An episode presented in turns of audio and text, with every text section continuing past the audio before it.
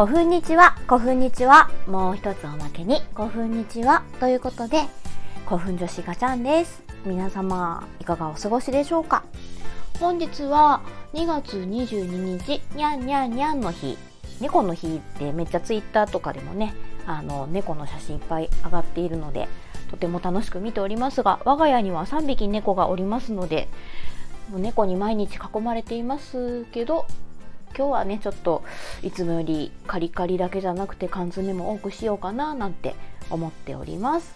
さてこの番組5分女子ガチャンのオール古代日本。だいたい5分20秒。5分時間だけ私の大好きな古墳の話、まあ、あの古代の話をしていきたいなと思っております。どうぞよろしくお願いいたします。さて今日一日ですね。もう朝から昼ぐらいまでこうぼーっとして過ごしておりました。で心の中はもうほんといろんな気持ちがこうわーって わーってあの嵐のようにね駆け巡ってたんですけどもなぜかと言いますと今年の1月16日から開催されておりました中津市歴史博物館さんの1周年記念開館1周年記念の発掘された日本列島2020あの毎年ねあの列島展という名前であの全国各地の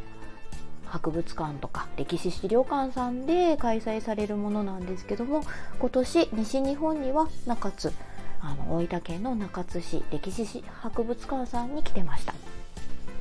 でそこにですねあの私がいつもやっている古代フェスを一緒に開催させていただけるっていうことでもうこれはこれまでやったことないことしなくちゃっていうことで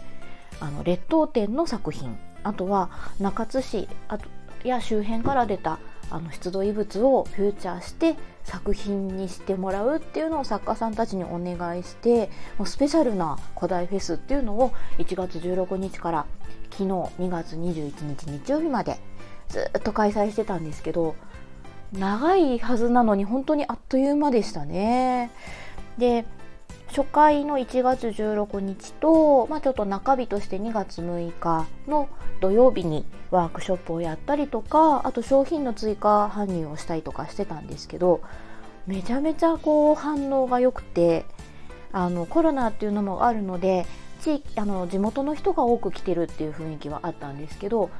地元の人ほどやっぱりあの自分たちの地域から出てる出土遺物に対してこうピンときていなかったりとか当たり前すぎてねあのそういうのがあると思うんですけどもそんな地元の人たちがあの中津といえば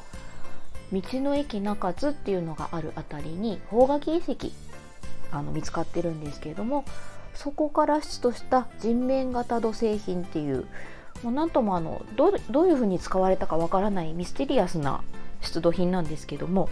それをちょっと今回特にアイドルとしてあのわっしょいわっしょいと盛り上げてみたんですけどそれをモチーフとしてあのワークショップで作ってくれたりとかあとは相原山首遺跡っていうところ。あのそう前もここでも話したかもしれないんですけど現在も総裁場として使われている地域でこう1500年前からずっとこう仮装されたりとかお墓があったりとかあの亡くなった人を葬っていく、まあ、祈りの場所だったんじゃないかなっていうところにある古墳がですね円墳まん丸い円墳なんですけどもまん丸い円墳にちょっとこう取っ手みたいなあの作り出しっていうところがありましてステージみたいなのがついてるんですね。あのアイスクリームの蓋みたいな感じあでも今もアイスクリームの蓋もそんな形ないのかな。まあいいや。そう。だからそんなちょっと特色のある古墳の形をグッズにしてもらったりワークショップで革のあのコインケースにしてもらったりとかね。そういうのを本当それそれぞれの地域でその地域から出土しているものをフューチャーしながらするっていう古代フェスをずっとしたかったので本当に夢を叶えていただいた。感じですね。しかも中津市歴史博物館さんのツイッターの担当の方なんかも毎日あれいつ寝てんのかなって思うぐらい夜遅くもあのツイートされてたりとかあのツイートシェアとかリプライとかめっちゃされてて。で普通だったらあの展示物の紹介だけだったと思うんですよ。普通はね。なのに古代フェスも一緒にやってるっていうのであのすごい古代フェスのことを一番分かってくださってる方じゃないかなって今思ってるんですけど古代フェスの作品とかも一つ一つ一緒にあの紹介してくれてというか私が紹介するよりも紹介してくれる。っていう本当にねあの恵まれた環境で古代フェスをさせていただきました。でもともとはま九州の古代を盛り上げたいっていうことで始めたものになるのでこれまではまあ自分たちがやれる場所、えー、福岡市の博多区にある冷泉荘っていうところを借りてあの対面型のイベントを毎年2015年から5回やったんですけど、まあ、この状況になって今のコロナのね状況もあるので対面型のイベントができない。でも委託っていうイベントでどれだけ熱を伝えられるのかなって悩んでたところもあったんですけどできるなと。ちゃんと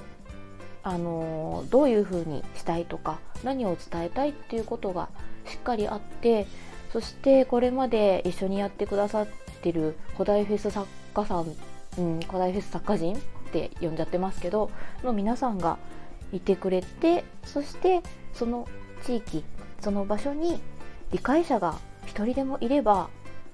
成り立つのかもしれないなってこうすごく明るい未来が見えたこの1ヶ月とちょっとだったんですね。で作品もほどなんだ280種類そして1088個をこの期間中にせっせと運び昨日持って帰ったのでまだ数数えてないんですけどもう半分以上どころかすごいほとんど売れちゃってるんですよね。なのでこう手元にはもうないけれどもやっぱりネットを見てほしいなと思ってる人がたくさんいるっていうのをツイッターで、まあ、SNS の感触であるので